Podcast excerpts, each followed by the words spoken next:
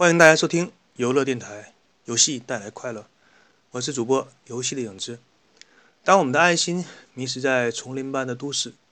当我们的宁静被整天忙碌的生活给撕碎，当放松成为一种遥远的传说，有一款游戏可以让你暂时忘记生活中的烦恼，它就是《动物之森》。火炉旁，最好的位置永远留给说书人。那些曾经感动过我们的游戏，那些制作出这些好游戏的公司，在岁月的流逝当中，还有谁记得他们的故事？我是与大家分享故事的游戏的影子。根据权威机构调查，生活在都市的人们，他们的心理疾病和所面对的社会压力，往往是要比生活在那些乡村的人要高五到十倍。所以在城市里居住久了的人们，会向往一些田园般的生活。过着一些世外桃源的那种生活方式，钓钓鱼啊，捉捉蝴蝶，摘摘水果。但是事情往往就是这样，理想很丰满，但是现实你懂的。都市中的人想去河边钓鱼，去果园摘水果，去亲近一下大自然，但是面对着业绩报表、考勤、年终奖金、任务、客户、交集等等这一系列的东西，占据了你生命中绝大部分的时间。也就没有什么剩下的时间，将自己的身体和灵魂去一个世外桃源般的地方去放松一下。于是，就有游戏开发商想到了都市的人群没有时间去乡下，哎，那我们可不可以开发一款让人们在游戏当中体验一下世外桃源生活的感觉呢？于是，有一款游戏呢，就在这样的想法当中诞生了。它就是让人亲近大自然的一款游戏，叫做《动物森林》。国内也有人把它翻译成《动物之森》。我们玩过的游戏当中呢，很多游戏都是有一个通关翻版的设定，但是《动物森林》却是没有一个通关设定的游戏。如果你想玩的话，可以一直玩下去。这款游戏的故事情节可以说无聊，甚至说没有什么故事情节。就是说，你控制的是一只动物，它在动物生活的森林里面过着一个自由自在的日子。当年《牧场物语》那款游戏火爆之后，有很多的游戏借鉴了那种乡村的田园生活的情调，但是任天堂的制作小组出手自然要比《牧场物语》要格调高一些，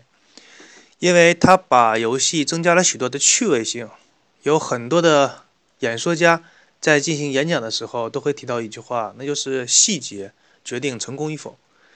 也许一款游戏的某个细节或是一两个细节无法打动玩家。但是许许多多的细节叠加在一起，就会让我们觉得这款游戏是有感情的，是让玩家会深入其中的投入了自己的情感，来让你和游戏进行互动。而是这样一个东西，如果你做的高明的话，会让玩家感觉到潜移默化的就会喜欢上这款游戏。《动物之森》就是一款类似于这样的游戏。那么，如何把一款游戏做的让玩家喜爱，并且让玩家完全感觉不到那种刻意的刻画呢？首先，任天堂的制作小组将游戏的时钟与现实的时间完全同步。如果说你是在黄昏的时间进入到游戏，你会看到一片暮色沉沉的景象，动物们会热情地跟你攀谈，并且盘问你：“哎，你是不是喜欢看日落呀？”这样的话题来跟你聊天。如果说你是在半夜时分进入到游戏，动物们只会问你：“是不是会一个人独处的时候感觉到寂寞？”同样，如果说你是在清晨进入游戏的时候，动物们会问你是不是错过了上班时间，或者说跟你说一些类似“一天之计在于晨，一年之计在于春”这样古老的谚语。这款游戏虽然说都是以动物的形象出现在游戏当中，但是每一个游戏的角色都是个性十足。年轻一点的动物会跟你聊一些流行时尚的话题，中年人会跟你说一些什么生活辛苦。而那些年老一些的动物就会拄着个拐杖，留着一个山羊的胡子，时不时给你讲一些人生的大道理、感悟之类的，就好像是晚辈，就好像是对晚辈的关心。游戏整体的气氛虽然说营造出一种世外桃源一般的生活，你可以钓钓鱼、捉捉虫子、摘摘水果，甚至可以来种一些花来装饰自己家的周围。但是游戏当中的每一个动物都或多或少的会折射出我们生活当中的某一类人的性格。比如说，你在被蜜蜂蛰得面目全非的时候，一些热心的动物会上来对你嘘寒问暖，问你需不需要药，需不需要休息一下之类的。但是也有那些个性不好的动物会阴阳怪气的对你说：“哎呀，如果是我自己呀，被蜜蜂蛰成这个样子，一定会躲进屋子里不敢见人的。”当然，游戏的制作方也考虑到一些动物说话实在是不招玩家的待见，于是这款游戏有一个很人性化的设定，就是你不喜欢哪一只动物的话，可以跟游戏当中的村长去反映一下，那么用不了几天，那个动物就会搬出你所居住的村子，而且以后再也不会来烦你了。有了这个设定呢，我们就可以让村子里的动物都是自己喜欢的类型，他们说的话，他们聊的话题。都是跟自己谈来的，在这样的环境当中居住，就格外的让人放松。话说，在网络游戏当中呢，也有很多玩家讨厌那些杀死自己的玩家，不知道他们可不可以向游戏公司反映一下，找个 GM 什么的，把杀死自己的玩家从那款网络游戏当中删除掉呢？比较搞笑的是，这款游戏当中还有骗子。记得有一个时不时出现在村落当中的一个动物，好像是浣熊。他跟你说，他知道游戏当中有一条非常贵重的鱼，非常值钱的鱼，你可以在商店卖到一万多块的样子。然后他会告诉你在什么地方、什么时间可以钓到这种鱼。等你守的时间去那个地方钓鱼的时候，发现只能钓到基本上没有人收到的那种鱼。这游戏还有一种类似于期货的东西，就是每个星期天，一只野猪会出现在村子里，收购一些特定的蔬菜或者水果。如果你囤积得当的话，可以挣取大笔的差价。不过，如果你是过分贪婪的话，就会让那些水果全部烂在手里，尤其是遇到雨天之类的，让你赔得血本无归。想一想，水果和蔬菜的保质期，这是炒期货的最大天敌。难怪想要追求稳定收益的那些人都是去炒黄金。感觉还是这个东西比较靠谱。至于黄金，那当然不会有保质期，而变得腐烂。有的玩家还认为这款游戏当中一些细小的东西，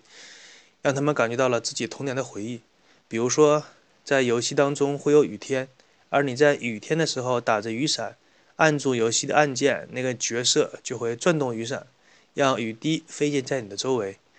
我们回忆一下，小的时候或多或少都做过类似这样的事情。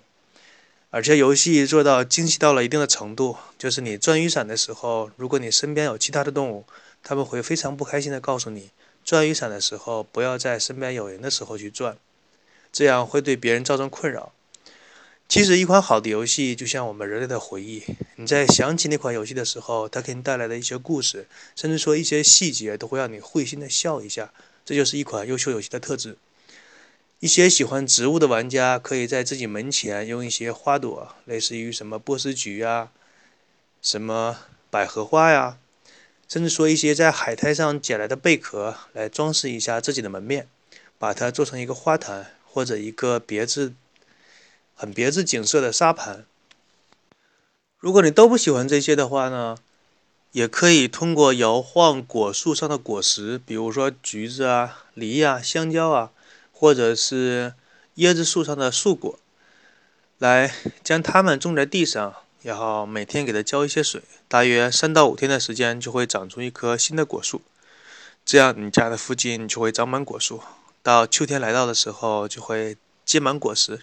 那种感觉也是非常充实的。记得有一次我在种完一棵果树的时候忘记了浇水，结果那几天连续有雨，照样长出了一棵树，让我觉得偶尔懒一下却还能收获东西，还是运气比较好。提到运气，这个游戏当中也是有一些运气成分的。比如说，你在买了黄金弹弓之后，可以将天上那种带有礼物所漂浮的气球给打下来，然后捡起来看一看这一次抽中了什么奖。包括你在每一次钓鱼的时候，你钓到的鱼都是不同价值的。当然，你也可以把它用鱼缸放在自己的家中的一个地方，静静地看着它在鱼缸里游来游去。这款游戏还有一个有趣的地方，就是你可以在杂货商店里边买一个捕虫网，然后抓来各种各样的昆虫。其中常见的一些昆虫，像什么天牛啊、金龟子啊，并且在图鉴当中都有详细的介绍。那些介绍包括虫子们喜欢的居住的场所，什么在什么树的叶子上、什么树的树干上会发现某种虫子，还有他们所喜欢吃的食物，以及出现在什么季节的时间段，非常详细。这个昆虫图鉴，你甚至可以当一个简单的关于昆虫的百科全书来读一下，会让你在玩游戏的时候也会增长一些关于这些昆虫的知识。而且还有一些昆虫，你想抓住的话，是需要在特定时间和特定条件才可以做到的。比如说，萤火虫，你只有在夜间才可以抓到；还有一些昆虫是需要你付出一些代价才可以抓住。比如说马蜂，你需要去把马蜂窝给捅掉，然后脸上被蛰几个包才可以抓住它们。有的昆虫甚至需要你去卖一些血。来当个 MT 什么的，比如说蚊子，它在过来咬你的时候，你才可以抓住它。比较搞笑的是苍蝇，我还记得抓住它的条件是你的村子当中有那种比较邋遢的动物，很长时间不洗澡，然后它在村子里散步的时候，身边就会围绕着几个苍蝇跟着飞来飞去。这个时间你拿着捕虫网，照着那个动物的周围一挥动，就可以抓住苍蝇了。但是如果你的手法不那么精细，会将捕虫网打在那个动物的身上。这个时候，那个动物就会生气的跟你说：“啊，我知道我自己脏了，我去洗个澡还不行吗？至于你拿捕虫网来打我吗？”然后就哭着跑开了。他慢慢跑离你视线的样子，看起来就像一个委屈的孩子。当你厌倦了抓东西、钓鱼的时候，有的时候你会发现地面上有个神奇的叉，你用铁锹在有叉的地面上狠狠地挖下去，就会挖到。化石，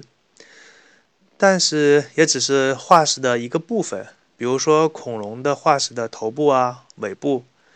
或者是一个手臂什么的。当你把一个完整的化石拼装起来的时候，就会特别有成就感，类似于我们在玩拼图游戏的感觉。这些都是要送到村子里博物馆猫头鹰的那个地方才可以拼装出来。提到博物馆，那是个我个人最喜欢的地方。那里可以将自己挖到的化石拼装在一起，也可以在天文台上用望远镜观察天上的行星。运气好的话，还可以看见流星划过天际的那个瞬间，美丽而又短暂。当你厌倦了去做所有事情的时候，我通常会来到图书馆的一个角落，在那安安静静的坐一会儿。在图书馆的那个角落有一个非常小但是别致的咖啡厅。你只需要花上很少的钱，就可以来一杯香气喷喷的卡布奇诺，并且在这个咖啡厅，每周六的晚上八点到九点，都会有一个流浪的歌手，一边弹着吉他，一边哼唱着只有动物才听得懂的歌曲。那个旋律伴随着卡布奇诺的香气，会让人忘记一切的烦恼。在听完了那首流浪歌手唱的歌，会自动将这首歌记录在你的 CD 当中，你可以回家。用你的 CD 机来重复收听那首歌，但是在家里听那样一首歌，和你在咖啡厅里看着歌手一边弹着吉他，一边哼唱的那首歌的现场版，那种感觉是完全不一样的。所以当初我在玩《动物之声》的时候，每个周六的晚上，在那个固定的时间，都会打开我的游戏机，来听一下那首流浪歌手所唱的歌。这是我最喜欢这个游戏的一个部分。这款游戏玩到中后期的时候，你会把你的钱用去还你房子的贷款，然后将你家里的房子逐渐扩大、加高。当你拥有一个别墅的时候，那种成就感是无与伦比的。有的时候，你甚至会感慨，即使是在世外桃源的地方，你也是摆脱不掉一个房奴的命运。这个时候，难免会让你会心的一笑。总的说来，当你厌倦了传统游戏的打打杀杀，当你厌倦了游戏当中与他人比较财富和装备，有一款可以让你在溪流之间驻足的游戏，有一款可以让蜻蜓在你肩膀上停落的游戏，它就是《动物之声》，给你带来生活的一次深呼吸，彻底的来放松一下。那么这一期节目就与大家分享到这里，我是与大家分享故事的游戏的影子，谢谢大家来收听我的电台，我们下一期再见，祝大家做一个好梦。